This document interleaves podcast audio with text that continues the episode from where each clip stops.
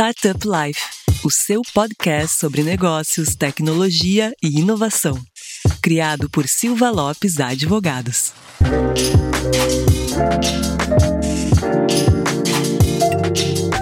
Fala galera, meu nome é Lion Lopes e está começando mais o Startup Life, o seu podcast sobre negócios, tecnologia e inovação. E depois de um, um, breve licença médica aí nos últimos dias, né, Cris? Foi pro DM. É, fui pro DM, fui pro departamento médico. Fiquei ausente aí de alguns episódios. Estou de volta, Cris. Fiquei sabendo aí que, que a minha cadeira foi muito bem administrada, vamos dizer aí, pelo Renan, pela Dani, pelo Cristiano e que minha cabeça estava em jogo aí como host do Startup Life, né?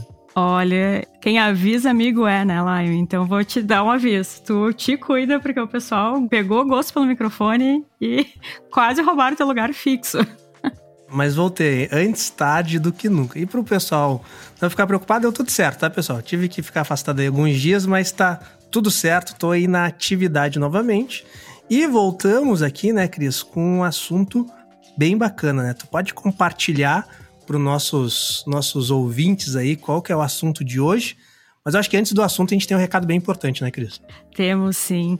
E antes de dar esse recadinho, só queria completar, então, uma coisinha da tua volta, Lion, é que tu voltou num episódio emblemático, porque é o nosso quadragésimo episódio. Olha aí, Cris, viu? Eu, eu agora eu vou começar a trabalhar só de, de 10 em 10 episódios. Fazer participações especiais, só, só quando especiais. tá certo. Eu venho todo episódio pra ninguém roubar minha cadeira. Isso aí, Cris, tem que, tem que ficar atento, né? É, não, olha, eu marco aqui toda semana o meu lugar. então, antes da gente revelar qual é o tema de hoje, aquele recado importante para os nossos ouvintes. Não esqueça de acessar o portal startuplife.com.br para notícias e informações sobre o ecossistema e também nos seguir no Instagram, startuplifeoficial. Nos seguir no Spotify ou na sua plataforma de preferência. E a gente também tem um outro recado muito importante Quer contar para o pessoal lá em a novidade? Conto sim, Cris. Bom, para quem está nos ouvindo aqui, nós vamos fazer, né? Uh, na verdade, não vai ser o Startup Life em si, mas o Silva Lopes Advogados, né? Que eu sou sócio, vai fazer um evento muito bacana no dia 23 de junho. Dia 23 de junho nós vamos fazer um webinar muito legal com convidados sensacionais falando sobre M&A, né? Que a gente vai falar sobre a jornada do zero ao exit.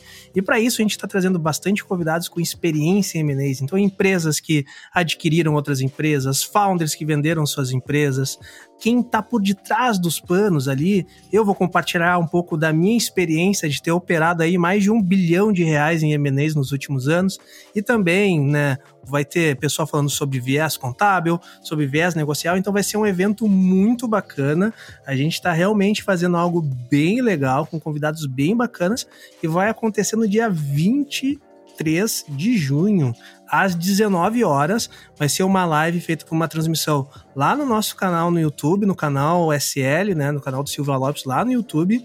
E se vocês quiserem saber mais informações, acessem o nosso perfil no Instagram, tanto do Startup Life Oficial como do Silva Lopes Advogados, que lá vai ter o link para se inscrever no nosso webinar. O evento é gratuito e quem se inscrever através do Simpla vai ter a possibilidade de entrar ao vivo e interagir com a galera ao vivo no nosso webinar para tirar suas dúvidas, pegar dicas, pegar sugestões. Então corra lá porque como a gente vai ter esse tipo de interação, as vagas são extremamente limitadas. Então corre lá, a gente vai selecionar algumas pessoas, vai montar um grupo bem privado dessas pessoas selecionadas, então tu vai, né, tu vai se inscrever, a gente vai conversar contigo, vai entender se tu vai ser uma das pessoas que vai interagir ao vivo com os nossos convidados. E eu não vou falar os convidados aqui agora, porque lá no perfil do Startup Life e no perfil do Silva Lopes, a gente vai publicar aí nos próximos dias ou dependendo desse episódio aqui, talvez já tenha publicado todos os convidados, mas corre lá. Eu tenho certeza que são pessoas de peso e que vocês vão ter o interesse de ouvir. Padrão convidados do Startup Life, né, Cris? É verdade. E aqui, como a gente brinca, o nosso bonde é pesadão, né? Então, pessoal, fique esperto aí, se inscreve para ter a chance de poder participar também, mandar sua pergunta E vamos lá então ao episódio de hoje. A gente vai falar sobre ESG e como as startups estão respondendo a essa tendência e, além disso, como estão olhando seus impactos tanto dentro da empresa quanto fora. E lá a gente também aqui também mais um bom de pesadão, convidados de responsa e conta pro pessoal quem são. Exatamente, Cris. A gente, a gente faz quase que um grande webinar por semana, né? Por, pelo padrão de nível dos nossos convidados aqui no, nesses 40 episódios aqui do Startup Life. E daí, para falar sobre assuntos, falar sobre ESG, que é um assunto que eu gosto bastante, né? Que veio bastante à tona nos últimos nos últimos anos aí, mas eu estudo sobre governança corporativa, estudo sobre uh, impacto né, social de empresas há, há, um bom tempo, há pelo menos quase 10 anos. E então a gente convidou aqui. A primeira pessoa que eu gostaria que se apresentasse é a Mônica, que ela trabalha lá na Way Carbon, que é uma, uma empresa muito bacana sobre impactos ambientais, né? Como que uma empresa pode mitigar esses impactos ambientais. E daí, melhor do que eu explicar, é a própria Mônica se apresentar e falar um pouquinho da Way Carbon. Tudo bom, Mônica? Olá, pessoal, Andréia, Cris e nossos ouvintes. Obrigada por esse convite. É um prazer estar aqui com vocês, discutindo sobre um tema tão relevante né, e tão presente no nosso dia a dia, no, no mundo de negócios e de investimentos. É, meu nome é Mônica Árabe, eu sou gerente de estratégia ESG na Oi Carbon. A Oi Carbon é uma empresa que lida com duas agendas que são muito importantes atualmente. A gente trabalha com isso há 15 anos já e a gente sempre acreditou que essas agendas seriam os desafios da sociedade e agora a gente vê isso se materializando de forma é, bem rápida, né? Então a gente trabalha com a mudança do clima e com a agenda ESG de forma mais ampla também. E nós somos uma empresa que alia conhecimento com tecnologia para a gente poder assessorar nossos clientes é, no endereçamento desses desafios, na, na, mitigação de riscos e também para poder capturar as melhores oportunidades que existem para a gente poder conseguir fazer a transição para uma economia sustentável de baixo carbono. Então, estamos todos juntos atrás desse propósito, né, para poder transformar nossa sociedade em uma sociedade mais justa e mais sustentável. E é um propósito que compartilho, que vocês que estão aqui compartilham conosco também. Então, é sempre muito prazeroso conversar com as pessoas que estão no mesmo barco que a gente, para que a gente consiga remar juntos e seguir nesse caminho. Maravilha, muito bem-vinda, Mônica. E para fazer parceria com a Mônica aqui, para a gente bater um papo sobre o assunto, tá a Andréa Amaral, que ela é investidora da Banco. A Banco, ela é uma organização para o desenvolvimento de negócios de impacto. E daí, André, muito obrigado por participar aqui do nosso podcast. Se apresenta e fala um pouquinho mais da Banco para nós também. Olá, gente. Um prazer estar aqui com vocês, um prazer estar com o Lion, com a Mônica, com a Cris e com todos os ouvintes desse podcast. Que a cada episódio que eu assisto eu fico mais encantada com a diversidade de temas e de imaginar que vem né, de uma empresa né, dita jurídica, né, da área de direito, e a gente houve episódios assim os mais esclarecedores e mais inovadores possíveis. Parabéns. Obrigado, André. Meu nome é André Amaral. É, dos últimos 20 anos, praticamente, da minha vida, eu me especializei realmente em, em responsabilidade socioambiental, em sustentabilidade, em desenvolvimento sustentável. Tive a oportunidade de fazer cursos aqui no Brasil, cursos no exterior. E como bem disse Mônica, isso agora é um propósito de vida. Né?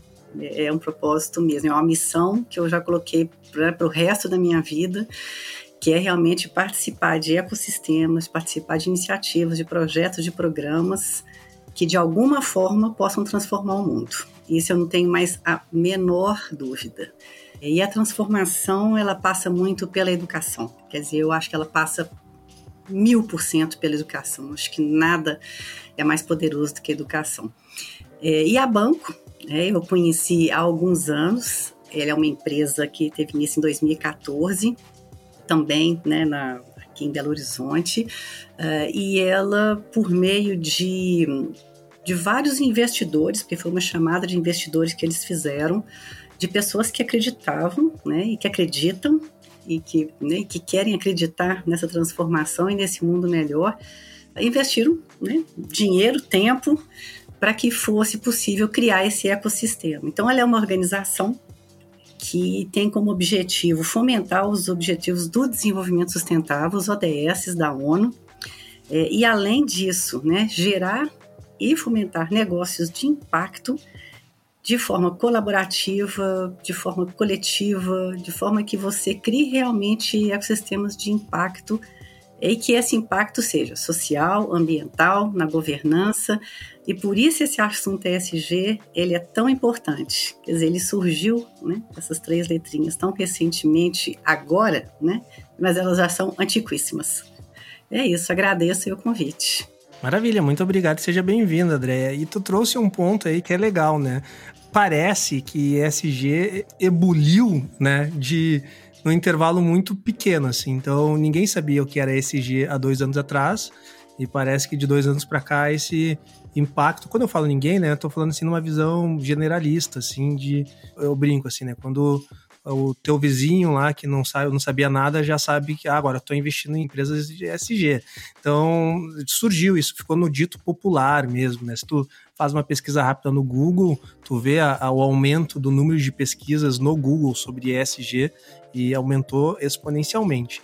Isso é legal porque eu, Lion, eu venho de formação com um dos pilares do, S, do ESG, que é de governança corporativa já escrevi livros sobre governança corporativa, foi tese de pós-graduação, foi tese de, de, de, mestrado, então finalmente eu tenho pessoas para conversar sobre o assunto.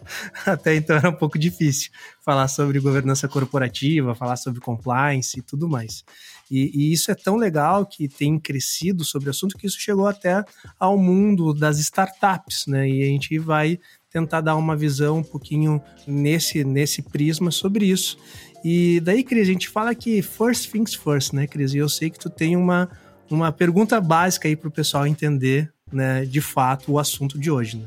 Exatamente. Então, essa pergunta ela parece um pouco simples, mas ela é fundamental para a gente iniciar o nosso debate e para que o pessoal que está ouvindo também entenda mais sobre o tema de hoje. Então, queria pedir para Mônica explicar um pouco para a gente o que, que é a ESG e por que, que as startups estão respondendo essa tendência.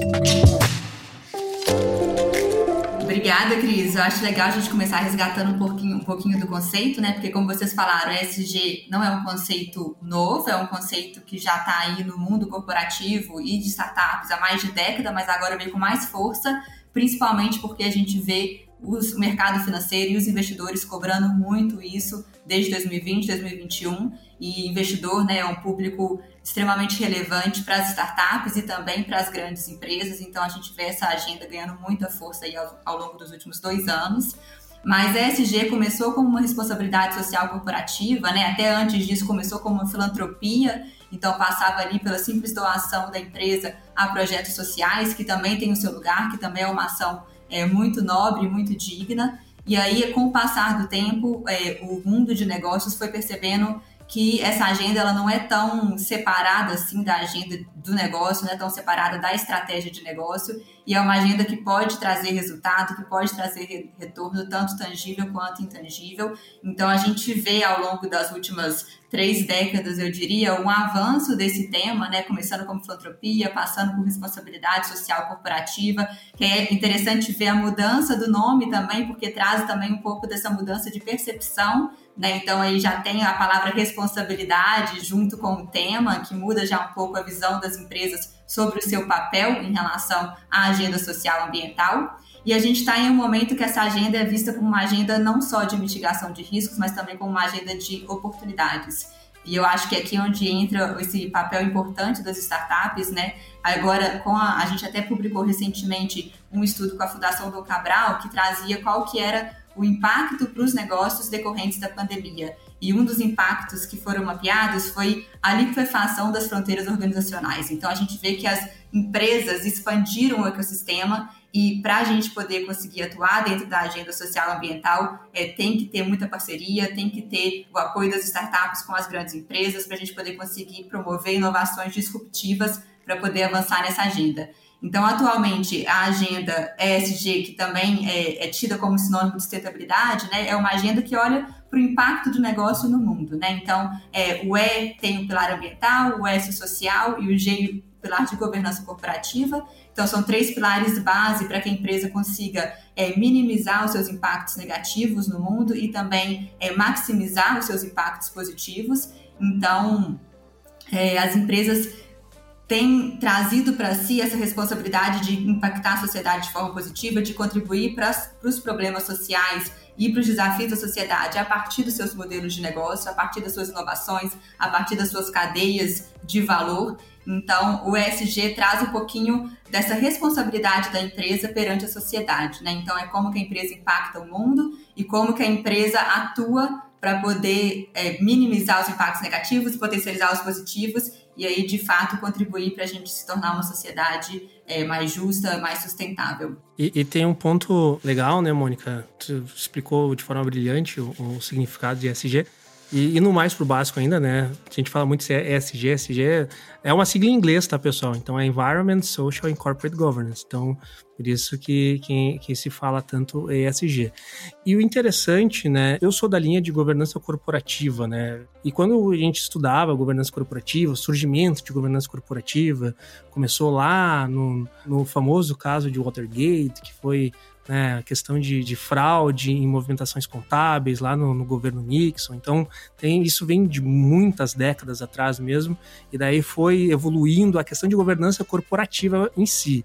E daí, quando a gente falava em governança corporativa, que é um dos pilares do SG, muito se falava sobre os stakeholders né, de uma companhia. Né? E daí, quando a gente fala em stakeholder, a gente fala em, em interesses, né? Então, interesses dos acionistas, interesse da companhia e um último tripé, que é o interesse social, né? Então, qual que é o impacto social que essa companhia vai ter? E quando a gente falava antigamente em... Antigamente, eu falo antigamente, parece que eu sou sou mais antigo, mas assim, nas origens, quando começou o assunto, quando começou falando sobre governança corporativa, esse interesse social ele era uma mistura de interesse social e ambiental. colocava isso como se o interesse ambiental fosse parte do interesse social.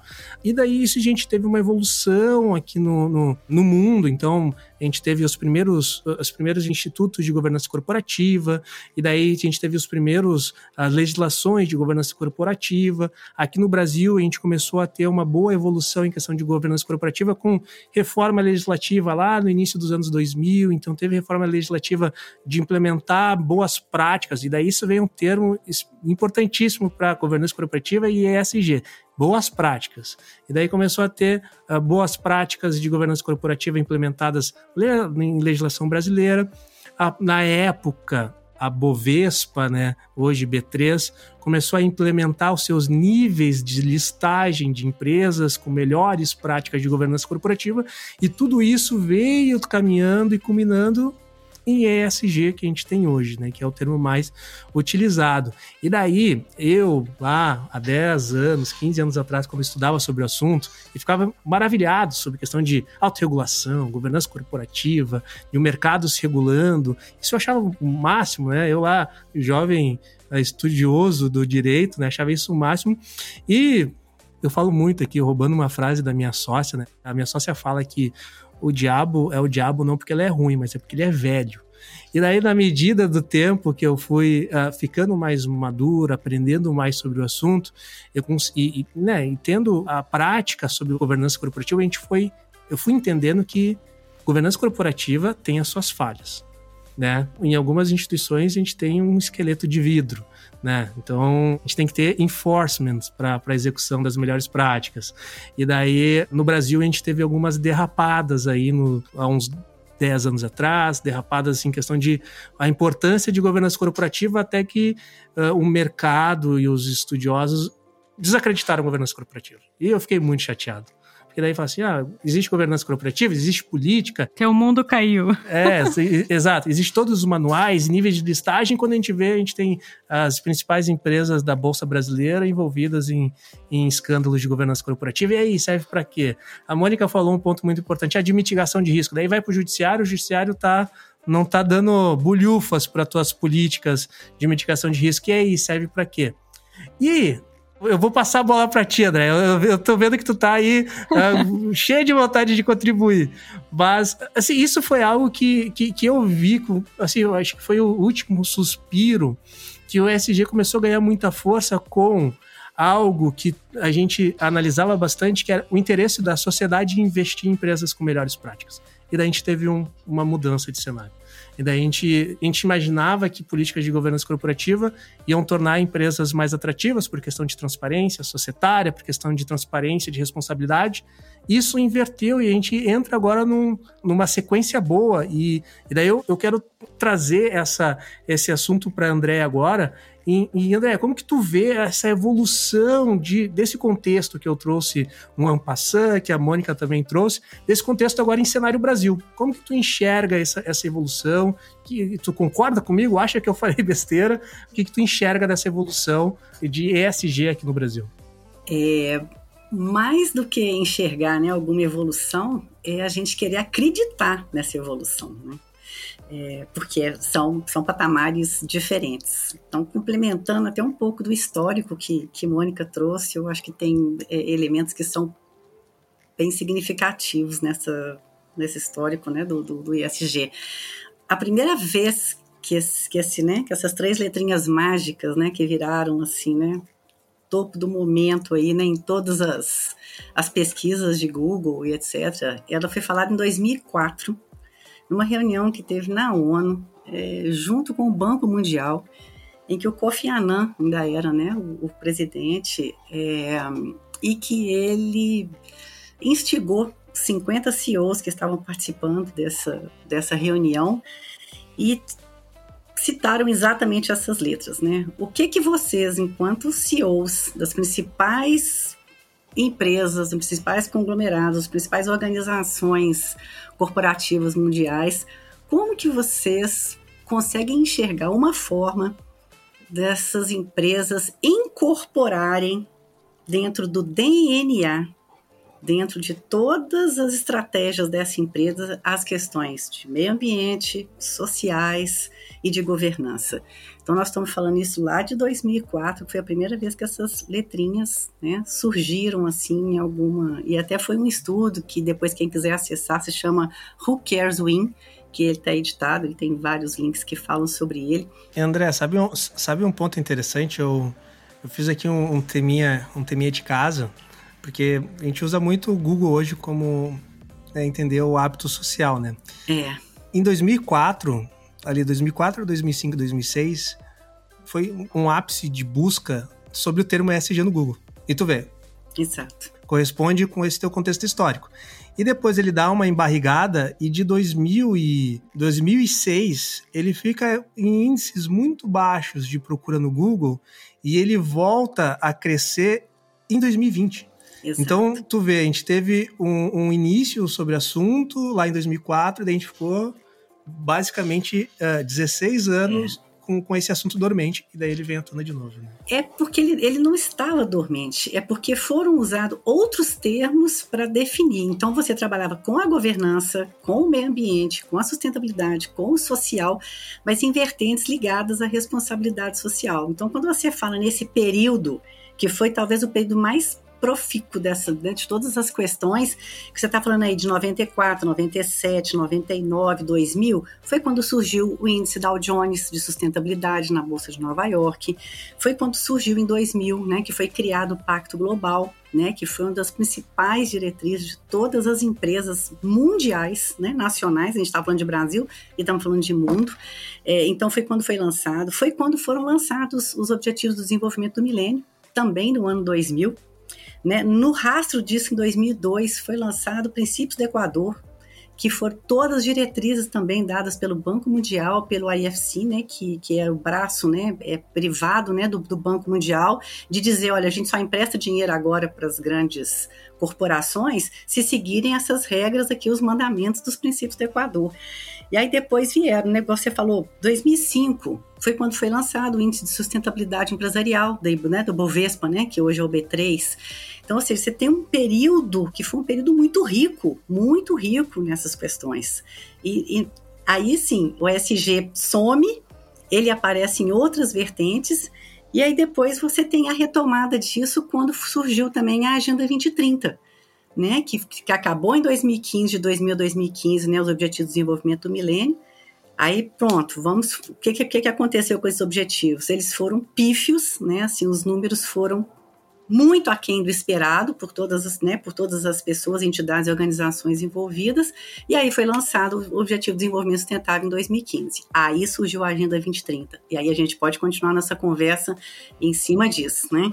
Perfeito, ótimo, ótimo contexto histórico, assim, e eu fico maravilhado quando, quando os convidados vêm tão embasados, assim, com contexto histórico, visão holística, eu acho, eu acho fantástico. Eu, eu falo para Cris que a gente teve a melhor sacada de todos os tempos aqui uh, no nosso podcast, porque foi a forma mais barata e mais legal de a gente ter consultoria especializada. Então, a gente chama pessoas que têm um conhecimento ímpar sobre o assunto a gente fica aqui uma hora batendo papo com eles e aprendendo, né? Então, então a gente, essa para nós é a maior sacada. Mas sobre esse contexto histórico, é bem legal esse, essa eu sei que esse termo acaba ficando ruim, né? Mas essa segunda onda que a gente está tendo agora de, de SG, a gente teve a primeira onda ali no início dos anos 2000, até 2005, 2006, que o assunto estava bem em tona, e daí ele dá uma embarrigada mesmo, e, e essa embarrigada é perceptível para quem é do mercado em todos os setores, né? De discussão do assunto, de produção acadêmica sobre assunto, de implementação sobre assunto, de, de enxergar o assunto em vertentes diferentes. Daí ele acaba ficando muito espalhado, com muitas vertentes, e daí a gente tem pontos focais muito, muito esparsos, né? E daí o assunto perde um pouco de força. Mas eu também vejo que talvez foi um, um tempo, né, para as companhias conseguirem digerir o assunto também, né?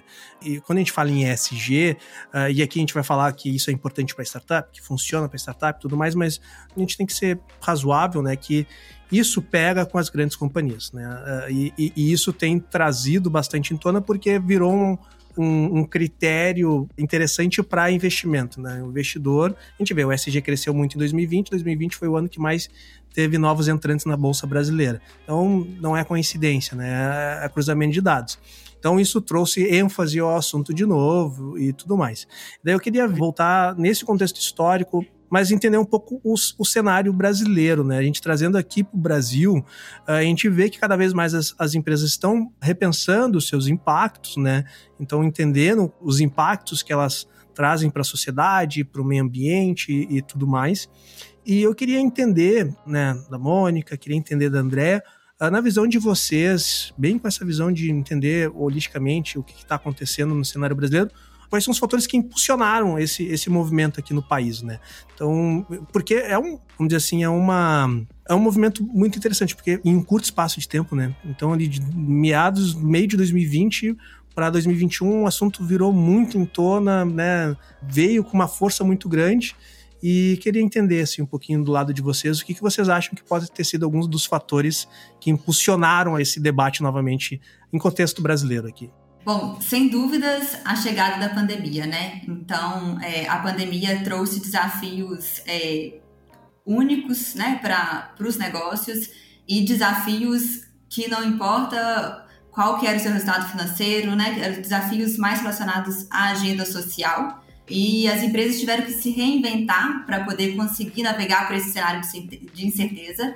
E a pandemia trouxe muitos desafios que os especialistas têm trazido isso de forma é, bem recorrente, de forma bem enfática nos, nos, estudos que são divulgados, que são desafios semelhantes aos que a gente vai encontrar no futuro com um, um, um cenário de agravamento da mudança climática, né? Até pensando na origem né, do coronavírus, né? Por que, que essa pandemia começou. Então a gente chega um pouquinho na discussão na discussão do homem também adentrando aí para os habitats naturais, né, e pensando no desmatamento, né, na perda da biodiversidade, na aproximação do homem com espécies que são espécies mais selvagens, né? Então essa aproximação trouxe questionamentos para a gente sobre a forma como a gente vive, a forma como a gente toca os negócios, a forma como a gente prioriza a agenda de negócios, quais são nossos indicadores de sucesso. Então eu vejo que esse boom chegou em 2020 por conta das consequências e dos desafios trazidos pela pandemia, né? Então o, o mundo de negócios foi virado de pernas para o ar. Os indicadores que antes eram indicadores de sucesso deixaram de ser indicadores de sucesso.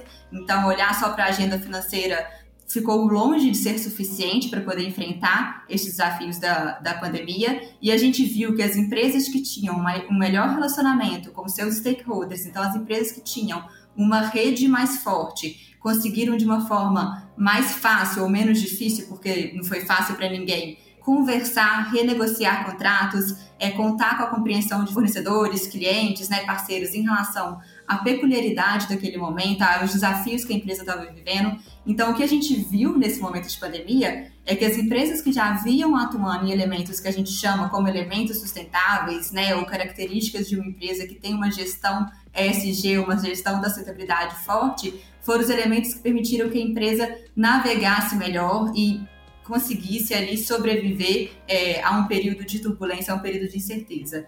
Então, eu estou falando dessa rede forte né, de relacionamento com stakeholders, que é um dos pilares da agenda ESG, você ter essa visão não só de trazer valor para os seus investidores, para os seus shareholders, mas também para os seus outros públicos de interesse. Então, as empresas se beneficiaram disso. As empresas que já tinham maiores cuidados também com o seu público interno também se beneficiaram dessa, dessa cultura já iniciada para poder ter também um, uma maior efetividade na estratégia de enfrentamento da pandemia junto aos seus colaboradores. Empresas também que já tinham processos de inovação incorporados ali na sua cultura, nas suas rotinas, foram empresas que conseguiram também pensar de forma mais ágil em relação a como solucionar esse problema, empresas conseguiram juntar diferentes especialidades para poder refletir ali qual seria uma solução adequada. Então, a inovação anda muito junto com a agenda ESG, né? Então, até pensando também no desafio da mudança do clima, é, nós ainda não temos todas as tecnologias necessárias para a gente poder lidar com as consequências climáticas, então nós precisamos de inovações disruptivas também. Então, a gente, quando a gente olha para a agenda SG, a gente olha para a agenda de inovação junto e também toda essa, essa flexibilidade, né, toda essa criatividade que uma cultura de inovação traz para a empresa ao lidar com incertezas, ao lidar com desafios. Então, na minha visão, né, e isso até ficou muito claro, a gente conversou com mais de 30 CEOs e executivos é, de grandes empresas aqui no Brasil para a gente poder desenvolver o nosso estudo em parceria com a Fundação Dom Cabral, que eu já comentei, que é o estudo que chama Era da Resiliência. Isso ficou muito claro para a gente que as empresas que já tinham é, essas características de uma empresa sustentável é, foram as empresas que conseguiram se mostrar mais resilientes a um cenário de crise. E isso ficou evidente, eu acho que não só para as empresas em si, mas também para os investidores. Então, as empresas que já estavam atentas aos riscos socioambientais possíveis, elas já estavam mais bem preparadas para poder mitigar esses riscos. E aí a gente até comparando é, o desempenho de todos os índices de sustentabilidade de várias bolsas ao redor do mundo com os seus benchmarks, eles tiveram um impacto menor em decorrência da Covid. Então, a gente vê que essas empresas que estão classificadas ali pelas bolsas de valor, elas são mais resilientes a esses momentos de crise. É claro que elas caíram junto, mas as quedas são menos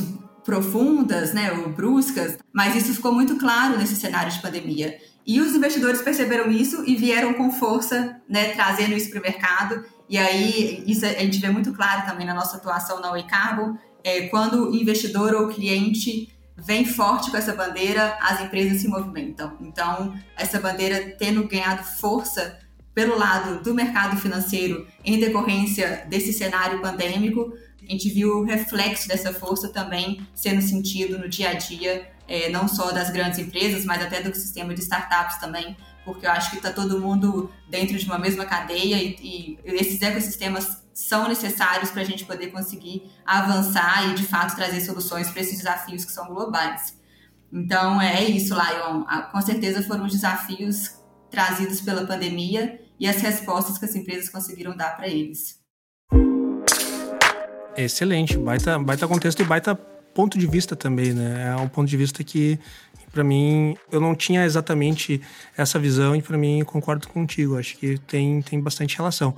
E, e para você, André, como que você enxerga isso? Tu, tu acha que é concorda? Tem uma visão diferente? O que, que tu acha? Lion, antes de passar a bola para Andréia, deixa eu dar uma apimentadinha na pergunta também e perguntar para Andréia também, na opinião dela, quais são os principais entraves ainda do mercado brasileiro. Então, pergunta de um milhão de dólares, né? Pessoal, pegue o papel e a caneta que a Andrea vai, vai dar a resposta Olha, que vale um milhão de dólares.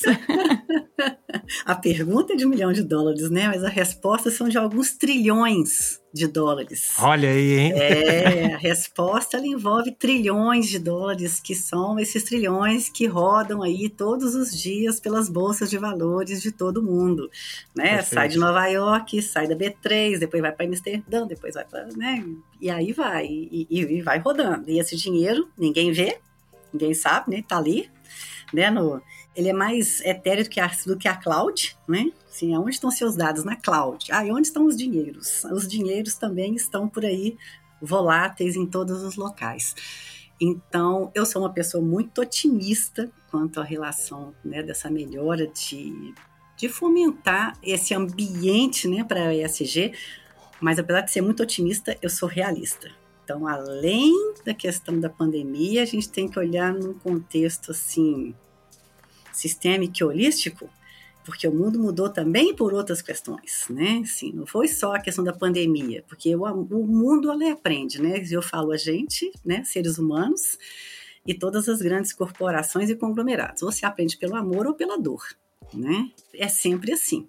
Então você aprende e, e você escolhe, né? Qual que, qual que é o seu caminho.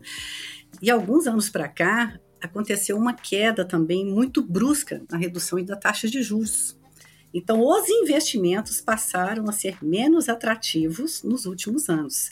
Então, você teve uma migração gigantesca também nos últimos anos, por exemplo, para investimento em imóveis. Inclusive, tem imóveis hoje que têm investimento melhor, porque eles estão levando em conta as boas práticas da sustentabilidade dentro dos seus projetos. Então, nós estamos falando de uma fuga de dinheiro aí, de capital, né, dos últimos anos também, em relação às taxas de juros de investimentos normais. Também atrelado esses últimos anos, nós temos visto assim um aumento abissal da desigualdade social, econômica, todas as vertentes no mundo. Hoje nós temos assim pessoas que estão e nós estamos falando de pessoas bilhões, tá? Bilhões de pessoas que estão completamente à margem de qualquer tema desse que nós estamos tratando aqui. Então, são pessoas que não têm acesso à água, não têm acesso à luz, não têm acesso à educação, não têm acesso a nada. Aonde que isso impacta? Óbvio que isso impacta. Isso vai impactar nas empresas, vai impactar no comércio, vai impactar no, no dinheiro que circula, porque passam a ser bilhões de pessoas que, além de não consumirem, eles significam um gasto. E esse dinheiro tem que sair de algum lugar. E aí as empresas começam, né? Os governos, eles não têm a capacidade hoje, a gente sabe muito bem disso, com raríssimas exceções, né, de, de governos superavitários, a maior parte dos governos, aonde estão as piores, os piores indicadores sociais, ambientais e econômicos, são governos que não têm capacidade para isso. Então eles tomam esse dinheiro. E aí eles pedem a ajuda das grandes empresas para dizer, olha, se você não tomar conta do seu entorno, do seu quadrado, ou dos seus stakeholders, ou dos seus shareholders, você também vai ter problema econômico. Então, o seu problema ele não é só social, o seu problema não é só ambiental. O seu desafio é muito maior do que esse. Se você quer realmente continuar ganhando dinheiro, ou que as pessoas invistam em você, ou que os grandes investidores ainda olhem para a sua empresa, mesmo que ela seja uma startup, que ela lançou assim uma, uma tecnologia disruptiva assim de saneamento, até uma grande empresa, todos tomam dinheiro. Seja pelo anjo, seja pelo banco, seja pelos grandes investidores. E atrelado a isso veio a pandemia, e atrelado a isso vieram as cartas do Larry Fink da BlackRock. E aí quando BlackRock, né, que tem lá, né, uma das maiores carteiras de investidores do mundo, diz assim em 2019. Por isso esse ESG começou aí a ebulir desses últimos tempos, né? Ele diz lá em 2019, opa, empresas que estão aqui sobre os nossos auspícios, se vocês não começarem a ter responsabilidade econômica, social e ambiental, nós vamos começar a desfazer alguns desses investimentos. Então a coisa foi pela dor, né? É, é, ela não foi tanto pelas pessoas ou pelas empresas acreditarem que o ESG ou que o tripé da sustentabilidade, né, já falado lá pelo John Elkington lá em 1994, que a gente está falando do tripé da sustentabilidade, olha quanto tempo tem isso, tem 27 anos. Há 27 anos já se fala do tripé da sustentabilidade e ele ainda é manco. Esse tripé ainda é completamente manco. É só na hora que a economia sofre um revés, é na hora que você mexe no bolso dos investidores, desses trilhões que estão circulando né, por todas as bolsas é, do mundo, é que isso começa a se mexer. E aí, é, até complementando, lá, que você fez uma que você, né, você também falou que, que fez umas, umas, pesquisas aí de, né, do, do Google, de quando aumentou, de quando surgiu, de quando tal. Tem um resultado agora recentíssimo, feito pelo, pela Rede Brasil de Pacto Global, super recente, agora, foi lançado esse mês passado, agora em maio, junto com uma startup chamada Estiling, que eles pegaram 35 milhões de dados desse último ano e meio para descobrirem por que esse tema começou a circular. Então, esse, esse estudo também está super disponível para quem quiser. Chama Estudo sobre a Evolução do ESG no Cenário do Brasil. Olha que lindo. Legal, pô, baita dica aí para os é? ouvintes, né? Entra ou na Rede Brasil de Pacto Global ou então no site do, do Stiling. Tá lá para quem quiser fazer o download, super disponível. Então é isso, assim, acho que é um cenário bem mais crítico do que a gente possa imaginar, né? Claro, é muito, é muito mais complexo, né, do que uma resposta pronta, é por causa disso e, e acho que essa é a beleza de conversas com pessoas inteligentes e preparadas que a gente vai tendo visões diferentes sobre o mesmo objeto e vai conseguindo conectar, né? E só para contextualizar, né, pra, eventualmente quem não sabe, a André falou sobre a, a BlackRock. BlackRock é a maior gestora de ativos do mundo. Então, uh, muito se fala em questão de SG, em questão de governança corporativa, muito se fala sobre money rules, né? Então, uh, a gente tem algumas palavras aqui, quando se analisa o, esse contexto, que são, que são desafios né, de governança corporativa SG. Basicamente, é melhores práticas, é essa é uma palavra muito utilizada. Uh, enforcement, e eu não vou, não vou me arriscar a tentar trazer uma palavra em português que, que tenha o mesmo sentido do que enforcement, porque enforcement tem um sentido muito específico para isso. E o compliance, né? Essas são três palavras que são palavras que, que dificultam, não que dificultam, mas tu tem que saber lidar com elas para que o teu, a tua política de ESG, o teu programa né, de governança corporativa, ele consiga ser real e não, que, que não seja um escrito de vidro, né? Então, quando a gente fala em, em enforcement, tentar explicar um pouquinho aqui, eu não vou traduzir, né? Enforcement, para mim é a palavra mais bonita em inglês, porque é uma palavra que eu não consigo traduzir realmente, porque enforcement, ele não é simplesmente tu ter uma decisão mais ah, autoritária de fazer a pessoa cumprir, uh, não é uma obrigação, mas ela é quase que um incentivo ao cumprimento. Eu acho que esse é o, é o mais próximo que a gente possa ter em português, é um incentivo ao cumprimento, né? E daí não adianta nada a empresa ela, ela gastar milhões em consultoria para gerar políticas de melhores práticas de ESG, e daí ela criar um departamento de compliance para o cumprimento dessas melhores práticas, se não tiver um real enforcement para isso. E daí, quando eu falo sobre money rules, né, muitas vezes o enforcement é a grana. Né? Quando, quando a BlackRock fala ó, oh, se vocês não se movimentar, eu vou tirar investimento em empresas que não têm as melhores práticas, isso é um enforcement. então, qual é o enforcement? O enforcement não é só multa, não é só, não é só incentivo, existe uh, realmente em todo um contexto de vários uh, artifícios para tu gerar um enforcement em volta do compliance das melhores práticas instituídas por uma companhia. E daí lá, qual que é o enforcement? Não sei, cara, se eu soubesse eu ia estar bilionário hoje, entendeu? Então, não sei, isso é um desafio muito grande. Daí eu queria, eu queria escutar um pouco de você sobre isso, né? Porque o que se preocupa muito para quem estuda na área é a empresa ter só lá um, um, um gastar e realmente são, são serviços caros. A empresa gasta milhões de reais, milhões de dólares por, de, em consultoria para gerar lá um, as melhores práticas, vários documentos relacionados a isso, e daí monta um grande time de compliance, com ouvidoria, com, com né, tudo mais, e falta enforcement, né? Qual é o, acho que é, é, qual é o enforcement que a empresa tem? Eu queria eh, escutar um pouquinho de vocês, assim, sobre esses desafios práticos. O que vocês enxergam de gaps? O que vocês enxergam de melhores práticas para enforcement, né? Ah, o, o, governo tem que, tem que ele tem que fazer parte do enforcement, o governo tem que ter uma posição de enforcement para implementação de SG? Não, não tem que ter, isso é mais mercado que tem que se autorregular. O que vocês enxergam sobre isso?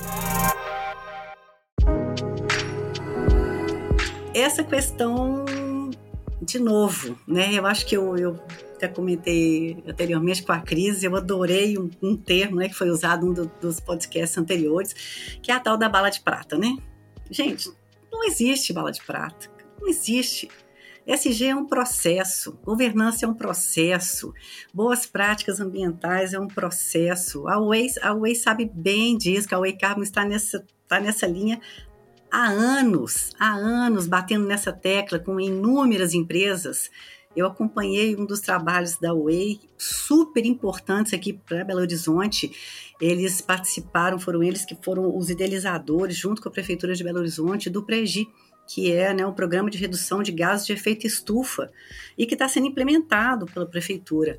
E a Way Carbon já está também né, nessa linha de conduta há muitos anos. E ela sabe muito bem que isso não acontece do dia para a noite. As empresas elas não viram, elas não estão num compliance de ESG é porque resolveram. Falou, opa, o Larry Fink da BlackRock falou lá, então agora vamos criar um departamento de ESG. Pronto, agora temos tá um departamento ESG, tá tudo lindo, contrata a Mônica, contrata a André, contrata o Lion, e tá tudo lindo, né? Aí a Cris lá, né, na parte E a Cris para divulgar.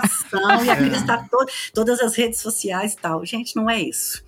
E Perfeito. uma coisa que você falou é a coisa mais séria, que eu acho assim, é isso lá no Instituto Brasileiro de Governança Corporativa, né, o IBCG, todas as coisas. Que tem que, Cris, tem que vir participar essa galera aqui com a gente. É, que, o IBCG é super.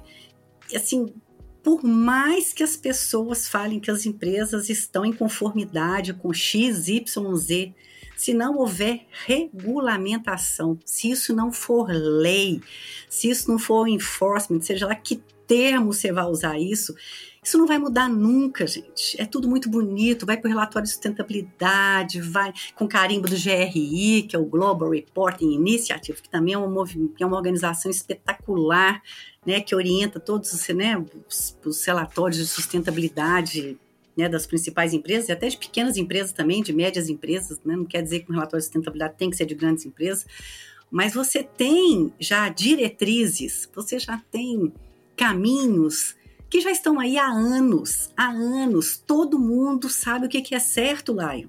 É igual quando a gente é educado dentro da casa da gente, você sabe que é errado isso, que é certo aquilo e tal, e isso vai para o mundo corporativo, só que ele não vai, ele não chega, porque o tripé, ele tá manco até hoje, ele tá na muleta. Ainda todas as decisões, infelizmente, ainda são baseadas no critério econômico. Então, por mais que você queira, então você fala assim, quantos mercados é, e quantos setores da economia são autorregulamentados? Opa!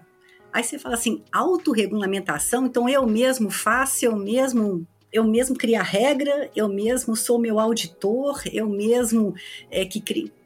Não funciona, não funciona. Essas coisas elas têm que vir da sociedade civil, criado uma aliança com os governos e criado uma aliança com as empresas. Enquanto isso, por exemplo, Acordo de Paris tudo lindo, maravilhoso. Se os principais emissores do mundo não assinam um acordo de Paris, ele vai ficar faltando, entendeu? Assim, vai, vai chegar uma hora que ele não vai funcionar, porque se você quer atingir lá um grau e meio, né? Mônica vai falar muito melhor disso do que eu.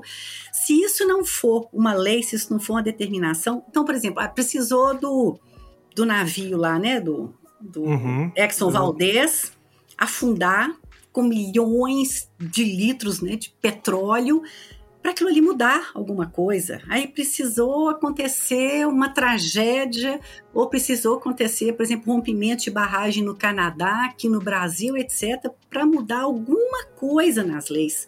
Sim. Então, de, quando a gente está falando dos setores, os setores serem autorregulamentados, a gente teria que trabalhar, aí sim, com ética, com boas práticas, com os compliances, e a gente sabe que na realidade não é isso que acontece. Não é isso. Já avançamos? Eu não tenho dúvida lá, eu não tenho dúvida que nós avançamos. Se a Mônica vai dizer isso também, até pelo histórico, né, que a Ricardo também tem de, das empresas, né, de como que as empresas começaram trabalhando esses temas há 15 anos, e como que elas estão hoje lidando, né, com redução de gás de efeito estufa, o carbono zero. Mas é isso, você não chega do dia para a noite, você tem lá um CEO e, e, fala assim, olha gente, a partir de amanhã, daqui a cinco anos vamos ser carbono zero. não é assim que funciona. Então, assim, o que, que teve de diferente, por exemplo, nesse, nesse último ano? E aí sim eu acho que a gente pode ver uma luz no fim do túnel, assim, para o Brasil e para algumas questões. A última reunião que teve na rede de Brasil do, né, rede Brasil do Pacto Global, eles conseguiram reunir dezenas de CFO, ou seja, eles pegaram o C-Level e não é só o CEO, porque CEO, gente, muda toda hora, entendeu? Toda hora você tem um CEO novo que está naquela empresa, saiu daquela empresa, daquele setor e foi para outra, e ele leva aquilo como estilo de gestão dele. Então, ele prefere aquele estilo de gestão. Então, então vai ter pessoas que vão ser mais ligadas ao compliance, mais à gestão, mais ao, à diversidade, à inclusão. Então, ele vai fazer questão de ter LGBTQI+, dentro dos quadros, e vai questão de gênero, ou seja, mas isso está na cabeça dos gestores e talvez dos conselhos. Mas ponto, enquanto não é o CFO, que é o F ali do finance, ali é o, é o, cara do dinheiro, enquanto ele não define o que, que é certo e o que, que é errado, a inclusão, ela só vai ter sentido na hora que mesmo que o mercado financeiro falou, gente, tem que ter. Então você criou uma lei lá que você tem que criar, por exemplo, você tem que ter 5% de cota de PCD. As empresas enlouquecem com essa cota, as grandes empresas enlouquecem, porque quando você fala que você tem 50 mil funcionários, 40 mil funcionários, você está falando que você tem que contratar 200 PCDs. E como que você contrata num país como o Brasil 200 PCDs para uma empresa? Sim. Você não vira do dia para a noite. E aí, de novo, eu acredito que hoje a gente tem uma potencialidade imensa nesse país, imensa, que é investir em educação a partir do momento que você investe em educação, você muda todo esse quadro. Todo o quadro é mudado, porque as pessoas começam a ter outra visão, outra percepção sobre tudo que está acontecendo. E é aquela história do reinventar a roda lá. Assim, é uma coisa que, eu, que é engraçado que eu sempre bati muito nessa técnica, acho que em todas as empresas onde eu trabalhei. Todas as boas diretrizes, todos os bons planos, todas as questões de gestão, elas já existem. Perfeito. Elas já existem seja pelo GRI, seja pelo, pelo Instituto Brasileiro de Governança Cooperativa, seja pelo Pacto Global, seja pelo, pelos Objetivos de Desenvolvimento Sustentável, você tem um to-do list aí imenso e pronto, e pronto, prontinho. Se você pega, por exemplo, vou dar um exemplo que é bem bacana, o SESI, junto com a FIENG, aqui, né, é, né, a Federação das Indústrias do Estado de Minas Gerais, eles fizeram um guia, um guia, como implementar os ODS na sua empresa. Gente, e ficou super simples. Não é aquela história de você achar assim, se isso aqui é uma startup com 10 pessoas, 5 pessoas, pegar um guia desse, ele já sabe. Sabe só quais são? Existem lá 169 metas para os 17 objetivos. Essas 169 metas, elas já abrangem tudo, tudo. Todas as vertentes que hoje você precisa melhorar os indicadores estão ali. Então, podem ser uma empresa de 5 pessoas ou uma empresa de 50 mil pessoas, os desafios são os mesmos. Você reduz a escala. Você reduz a escala, mas você tem. Então, hoje, isso é uma oportunidade de mercado, inclusive para as startups, que ele é imenso. É como eu dei o caso da Stiling. Eles criaram um sistema, uma plataforma, que eles reuniram 35 milhões de dados, organizaram aquilo tudo e apresentaram um relatório. Sim. Assim, da mesma forma que outras startups podem criar ferramentas, é, plataformas, que você pe consiga pegar todos esses dados que nós estamos falando aqui, que Mônica já citou, que você, que eu, que Cris já. E colocar isso numa plataforma que oriente, porque a gente não precisa de ter mais informação do que a gente já tem. Agora a gente precisa da inteligência artificial, a gente precisa dos data lake, a gente precisa de startup, a gente precisa de pensamentos disruptivos, porque o que é preciso fazer todo mundo já sabe. Tem, tem um ponto interessante para tentar demonstrar a complexidade sobre o assunto, né? E daí aqui não é querendo ser xarope do, do advogado, né? Mas parte de tu entender a complexidade de tu implementar ESG é tu entender o básico de teoria da empresa. Isso é básico para a gente entender qual que é o interesse de uma empresa. Uma empresa ela existe para maximizar os seus resultados. Isso é o interesse de uma empresa. Qualquer atitude que a gente tome em nível empresarial que seja diverso a esse, A gente está sendo não natural ao interesse primário da empresa. Isso, é, isso não é o Lion falando, tá? Isso é os caras que estudam há séculos. A mão invisível do mercado. Exatamente. Então, esse é o interesse básico. E quando a gente pensa uh, nesse interesse básico da empresa, isso ele vai criando um, ambiente que vai se disseminando para todos os, os, integrantes ali, todos os, os, participantes da companhia. Então, quando a gente vê uma. André tocou um assunto super importante. Quando a gente vê lá um CEO, quando a gente vê algum C-level, onde ele vai ter dentro da pipeline dele maximizar o retorno da companhia, e isso vai liberar bônus para ele, vai liberar né, stock options para ele, isso vai fazer a empresa crescer, vai ter um valor de mercado e o cara vai ganhar mais dinheiro. Isso não é um problema, isso está certo, isso é o, é o natural do interesse da empresa. E quando a gente fala em, em ESG, a gente está falando de políticas e práticas uh, de cauda longa, né? A gente não está falando um CEO vai ficar 10 anos, 15 anos numa empresa, se for um CEO de extrema vamos dizer assim, um cara diferenciado no mercado, ah, mas não é a prática. Um CEO vai ficar ali cinco anos, três anos dentro da empresa, é a prática. Só que as atitudes que uma companhia hoje, daí eu quero passar isso para a visão da Mônica, as atitudes ambientais que uma companhia toma hoje vai eh, reverberar só daqui a 20 anos, daqui a 30 anos. Então, qual é o incentivo que o cara hoje vai ter em ou eu tomo uma atitude que vai espremer o, meu resultado da empresa, eu vou ir contra o interesse empresarial, o interesse da empresa em espremer, interesse básico, né? Não isso, interesse básico em espremer, mas tem uma responsabilidade social. Eu falei money rules, né? Porque ele está conseguindo ter esse retorno de uma forma tangenciada, né? Uh, ele não vai ter, talvez ele, ele gaste mais investimento socioambiental, mas isso traz uma maior valorização do mercado para essa empresa. Então ele enxerga, opa, aqui eu vou ganhar meu bônus, né? Então, Mônica, tu que tem essa visão mais, mais ambiental, como que hoje está criando esses incentivos pro para os tomadores de decisão, porque no final das contas a empresa ela é, um, ela é um organismo vivo, mas ela é feita por pessoas físicas, né? É o cara que está ali que vai tomar uma decisão e ele tem os seus interesses pessoais, e por isso que a gente fala muito de conflitos de interesse. E aí, o que, que é? Vale mais o interesse da sociedade? Vale mais o interesse da companhia? Vale mais o interesse do executivo? Qual que é o interesse?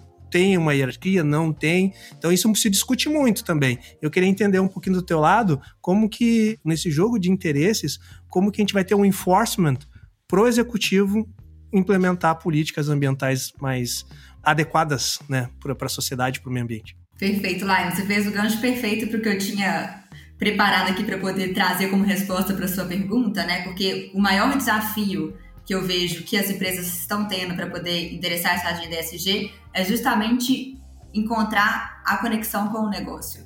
Então, assim, para ser uma agenda que faça sentido para a empresa, né, tem que ter essa conexão com o negócio. E ao ter a conexão com o negócio, tem os retornos não só de médio e longo prazo, mas também de curto prazo. E assim, o que a gente está vendo é que esse retorno de longo prazo não está ficando, ou o impacto, né, positivo ou negativo de longo prazo, não está ficando tão no longo prazo mais lá. A gente está vendo empresas que já estão perdendo a licença social para operar no presente, no curto prazo, por conta de práticas que não respeitam a diversidade, que vão contra direitos humanos, por conta de negligências que aí geram desastres ambientais, como a gente viu dois aqui em Minas Gerais. Então, é, esses impactos eles estão sendo sentidos já no curto prazo, né? Então, até pegando aí a, a mudança do clima como um exemplo, né? A gente está tendo vários eventos climáticos extremos que já estão acontecendo agora. A gente teve cliente, grandes empresas procurando a gente para poder fazer uma análise de vulnerabilidade aos riscos físicos da mudança do clima, porque já tiveram perdas no estoque, nas operações agora devido ao alagamento. Então, assim, o, o que eu vejo que está acontecendo é que esses interesses eles estão se convergindo e eu acho que é aí que está o maior desafio dentro da agenda SG, é justamente ajudar as empresas a verem aonde que está a convergência desses interesses, porque não é, não são coisas distintas. A gente está falando da mesma coisa. Falar de retorno de impacto social, de impacto ambiental, falar de boas práticas de governança é falar de retorno financeiro para a empresa no curto, no médio e no longo prazo. Eu acho que é aí que está é, o principal desafio e é aí que a gente tenta também na nossa atuação tentar ajudar as empresas porque a gente está falando com o setor privado, né? Então, assim, a gente tem que ser realista, porque a empresa tem que trazer um impacto positivo para a sociedade e tem que também trazer, ter lucro, trazer esse retorno financeiro. Então, como que a gente junta as duas coisas e aí sim a gente consegue é, alavancar as soluções que a gente precisa para a gente poder fazer essa transição para uma sociedade mais justa. E aí, eu, até trazendo um pouquinho aqui também um pouco para o ecossistema de startups, né? É engraçado porque os desafios se aplicam também às startups, porque é uma agenda muito ampla. Então, eu vejo muitas pessoas perguntando: ah, uma pequena, média empresa, startup, isso é relevante para mim também? Primeiro que toda grande empresa começou pequena, né? Então, assim, acho que quando você começa uma empresa, se você já começa certo, você mitiga aí um tanto de risco de depois ter que reconstruir relações, reconstruir parcerias, reconstruir uma reputação, reconquistar um, mercado consumidor que já não tem mais, com o qual você já perdeu credibilidade por causa de, de práticas mais gerenciadas desde o início da companhia. Então, primeiro que a gente tem que pensar que toda empresa começa pequena, né? E a gente vê que as empresas grandes começaram com a boa, com a base forte na agenda social e ambiental de governança são os benchmarks hoje em dia, quando a gente está falando de empresas grandes. Então, assim, eu acho que o principal desafio, que eu acho que não é só das empresas grandes, mas das startups, é identificar o que, que é relevante para cada empresa. Então, é claro que a gente não vai utilizar as mesmas métricas, os mesmos indicadores, as mesmas metas que a gente usa para uma grande empresa, para uma startup. Então, o que, que a startup consegue fazer? Ah, eu consigo já tentar consumir energia de fonte renovável, já consigo começar desde os estágios iniciais a criar uma boa relação com os meus sócios, a ter isso muito claro no contrato, eu consigo criar parcerias fortes, eu consigo, é, por meio do meu produto, já solucionar uma demanda social que as grandes empresas sozinhas não estão conseguindo endereçar. Então, acho que esse desafio de identificar o que é material para o negócio é o principal desafio é, de, das empresas grandes e também é, é um desafio que eu convido as startups a entrarem de cabeça e a endereçarem, que aí com certeza vocês vão estar começando com o pé direito nessa jornada. E a Andrea falou muito na questão de, da tecnologia, né? Que as startups estão aí, tem a questão da inteligência artificial. Agora a Mônica trouxe esse desafio que também é das startups. Então, por isso eu pergunto para as nossas convidadas, dentro desse movimento e transformação SG, qual é o papel das empresas de base tecnológica? Ótima pergunta, né? na minha visão, é trazer escalabilidade para as soluções que a gente precisa para poder, de fato, endereçar os desafios ambientais, sociais. Pensando, trazendo o exemplo da Way Carbon, né? Então, a Way Carbon tem a base tecnológica, que é a base de consultoria né, estratégica, e a gente consegue escalar via tecnologia, né? Quando a gente fala de consultorias, é, são horas humanas, a gente tem um limite ali, né? E com a tecnologia a gente consegue escalar, atingir é, mercados internacionais fornecendo essa tecnologia que vai viabilizar um custo menor para a empresa, uma solução mais sustentável, é, uma inovação que é importante para aquele processo se tornar mais é, eficiente, diminuir ali o consumo de energia dentro do processo produtivo, é, ou então trazer uma, uma maior eficiência para o campo, quando a gente está falando das agritechs. Então, assim, a tecnologia, na minha visão, ela é fundamental para permitir a escalabilidade das soluções que a gente precisa para poder endereçar os nossos gargalos atualmente.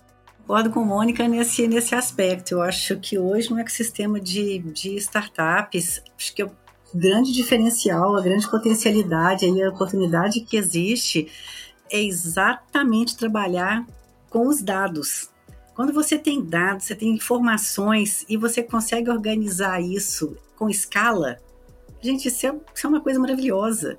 Você pega, você pensa, olha, eu, eu fico pensando no, em todos os meus anos, assim, por exemplo, de campo, né? Sempre trabalhei com os stakeholders, sempre trabalhei né, com comunidades e a gente tinha que ir para campo para resolver tudo, né? Tudo era campo, campo, campo, campo. E eu amava, né, de paixão. Hoje você leva um drone. Ah, você vai para um drone lá, às vezes você quer, você quer medir alguma coisa, você quer ver alguma coisa, você quer. Você põe lá, coloca um drone lá na, para poder mapear, às vezes, uma coisa que você antes precisava fazer é, é, manualmente. E aquele drone ele já manda os dados e aqueles dados já são eles já são reorganizados e aquilo ali te dá uma plataforma maravilhosa. Quanto mais a gente conseguir escalar a tecnologia para ela ser acessível, seja para a área de saneamento, seja para a área social seja para energia limpa, para redução de pegada de carbono, Isso é maravilhoso. Eu quero implementar minha resposta, até já trazendo uma indicação de leitura também. Eu terminei recentemente de ler aquele livro novo do Bill Gates, que fala sobre como evitar um desastre climático e as, as inovações disruptivas que a gente precisa para poder conseguir é, evitar esse desastre climático. E a tecnologia tem esse papel da gente também é, desenvolver né, e ter as inovações que a gente precisa para poder é, evitar um, um, agravamento da mudança climática. Né? Então, o Bill Gates, é, até por, pelo histórico dele, né, ele traz muito o papel da tecnologia como solução para vários problemas que a gente tem atualmente no nosso modelo de produção, nos, nosso, nos nossos negócios, e como que a gente consegue transformar essas, esses setores é, em setores menos carbono intensivos, em setores que têm zero emissões de gás de efeito estufa. Então, assim, a tecnologia tem um papel fundamental para a gente poder conseguir ter esses, essas inovações necessárias para a gente conseguir é, ter uma produção de cimento de baixo carbono, uma produção de aço de baixo carbono, a gente conseguir avançar nos estudos sobre o uso de hidrogênio como combustível. Então, a tecnologia, de fato, é fundamental para a gente fazer essa transição. Nós vamos chegando aqui ao fim de mais um Startup Life. A gente vai encerrar aqui a, a nossa conversa. Quero agradecer muito mesmo a Mônica por participar aqui, a Andrea também por participar do nosso episódio.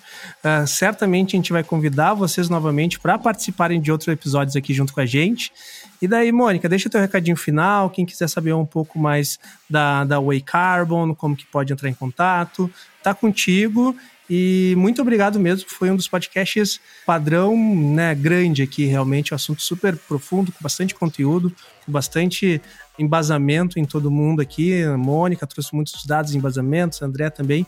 Fiquei muito satisfeito de poder falar sobre o assunto com outras pessoas. Então, muito, muito obrigado mesmo, Mônica. Deixa aí teus recadinhos finais e, e quem quiser conhecer um pouco mais da Way Carbon. Perfeito, muito obrigado, pessoal. Foi um prazer falar aqui com vocês. É, o meu recado final é de que estamos todos juntos nessa agenda, assim, é uma agenda que está com força, ela vai continuar crescendo, não é uma, uma modinha, ela veio para ficar e a gente só consegue avançar nela e, e ter as soluções que a gente precisa é, para os nossos problemas sociais e ambientais em conjunto, né, por meio de ecossistemas fortes.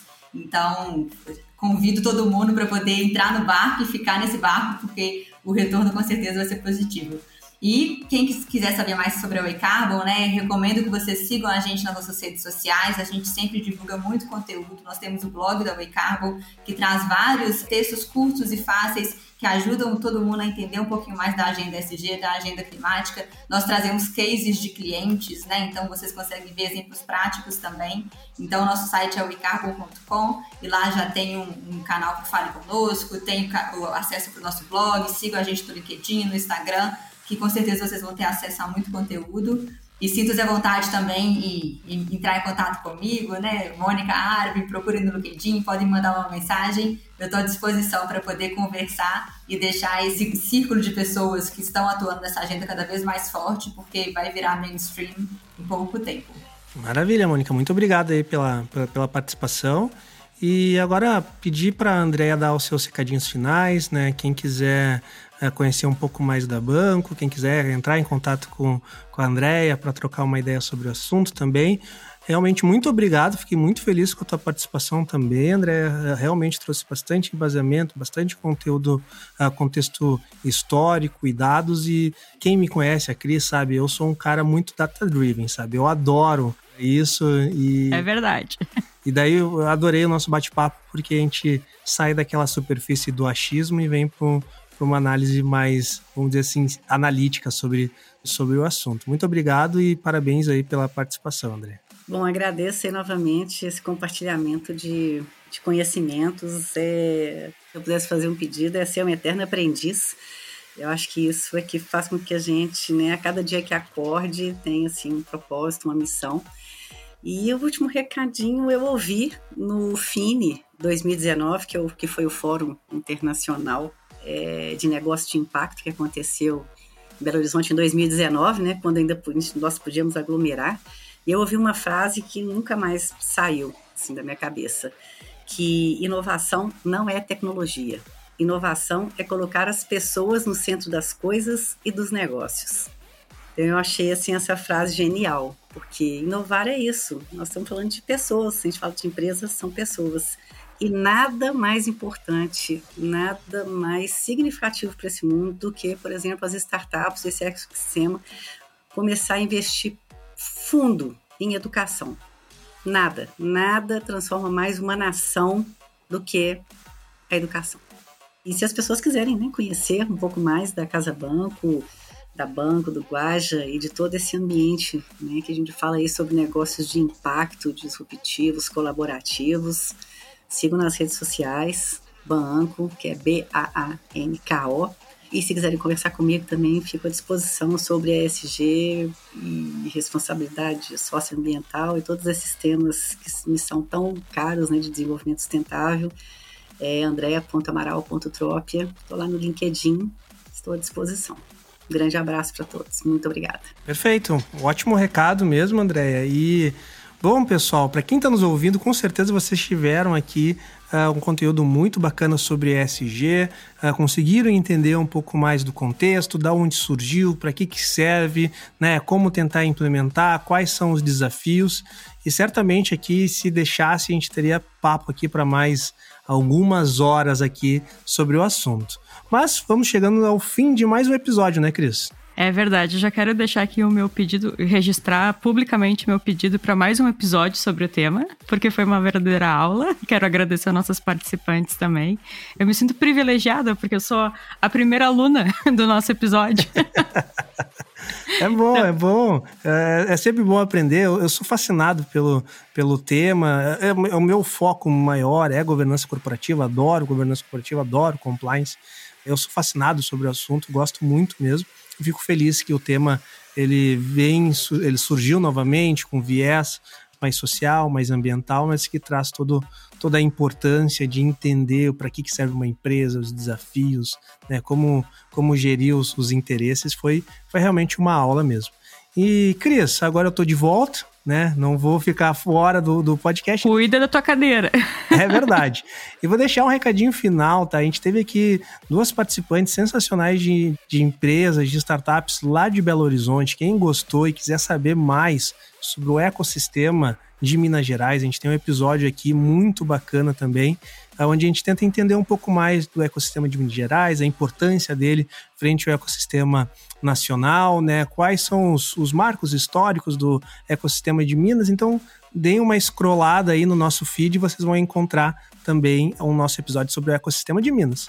E Cris, bom, passados secados, não se esqueçam de né, ir lá no perfil do, do Silva Lopes e do Startup Life para ver o nosso webinar, né? Saber informações do nosso webinar sobre M&A que tá ó, fino do fino, o ouro do ouro. E o link do nosso perfil tá aqui embaixo, ó, na legenda, então não tem desculpa. É, exatamente. E Cris, como sempre, né?